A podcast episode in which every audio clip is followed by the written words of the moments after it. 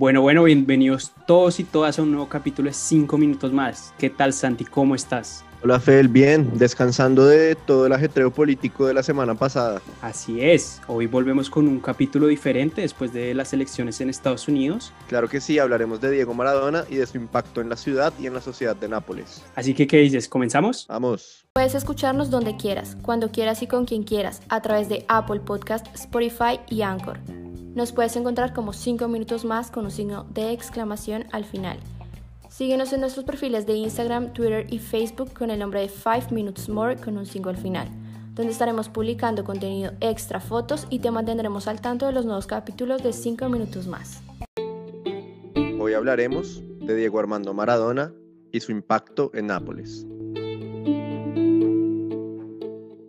Hay equipos que tienen ídolos y referentes, pero solo uno en el mundo tiene un dios. En Nápoles existen dos nombres que reflejan la historia de la ciudad. Uno es San Gennaro, el patrón del pueblo, y el otro es Diego Armando Maradona.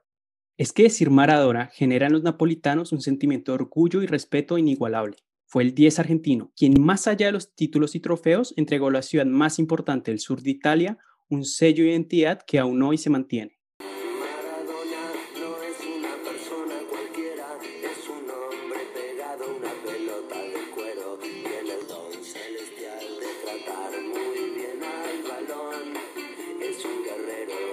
Fundado en 1926, el Nápoles nunca había llegado a ganar una liga italiana. 60 años sin títulos eran demasiados, más teniendo en cuenta que es el club más importante de la tercera ciudad más grande de Italia. Era claro entonces que el equipo necesitaba a alguien que los pudiera llevar a la cumbre del fútbol italiano y desbancar así a los tres poderosos equipos del norte, la Juventus, el Milan y el Inter. El elegido por Corrado Ferlaino presidente de los napoletani para lograr aquella hazaña fue Diego Armando Maradona. 14 millones de liras le costaría al equipo napolitano adelantarse a la Juventus y traer al Pelusa y su izquierda hasta Campania.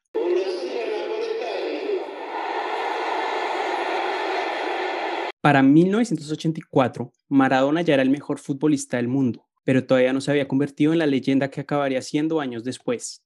El ídolo argentino venía de una difícil etapa en Barcelona, marcada por enfermedades, lesiones y peleas con las directivas. Y es que las peleas no serían solo fuera de la cancha. En la memoria de todos está la patada que recibió por el central Goicochea del Athletic Club.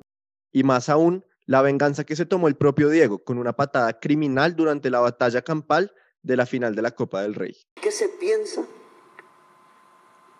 cuando Goicochea te dice te voy a partir una pierna y te la parte? Me partió el tobillo en campo nuestro a 60 metros del arco de ellos. Y el País Vasco me, me declaró persona no grata a mí. Ya en Nápoli, Diego se convertiría en ídolo de los tifosi napoletani. Gracias a su espíritu competitivo, el Napoli pasaría a ser un equipo inmaduro que se había salvado el descenso por un solo punto a quedar en tercer lugar en la temporada 85-86. Era claro que el pibe de oro comenzaba a dar sus resultados en Italia y con Argentina. De hecho, ese mismo año Maradona se convertiría no solo en campeón mundial con Argentina en México, sino en leyenda del fútbol con sus dos tantos contra Inglaterra.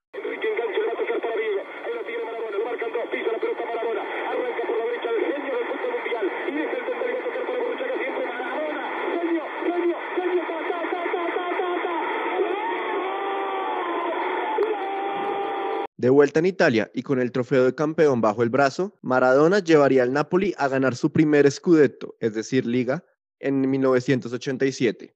También ganaría la Copa ese mismo año, la Copa de la UEFA en el 89 y otra vez la Liga y la Supercopa de Italia en el 90. Sin dudas, el primer scudetto del Nápoles supuso un antes y un después en la ciudad.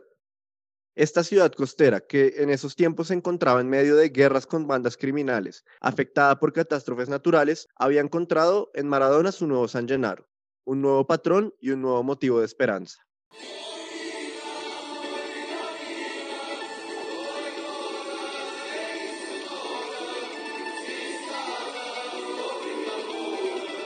Pero sería en el año 1990 el principio del fin de la historia de amor entre Eliazzurri y Diego por capricho del destino, tras conseguir su segundo scudetto venciendo a equipos de la talla de Milan, de Sacchi o la Juventus de Baggio, Italia y Argentina se enfrentaron en semifinales del Mundial en Nápoli.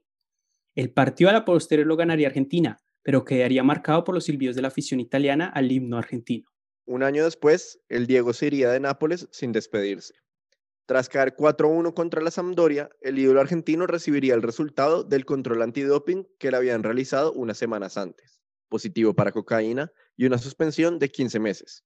Nunca más volvería a jugar en las tierras de Nápoles. Más de tres décadas han pasado desde que el Diego llegó a Nápoles. El fichaje no solo significó resultados deportivos para el equipo, sino un cambio de mentalidad. El Pelusa puso a los Azzurri en lo más alto del calcio. Los hizo conocer una realidad que nunca habían vivido y que a día de hoy no han vuelto a vivir. No solo cambió el fútbol, cambió a toda la ciudad.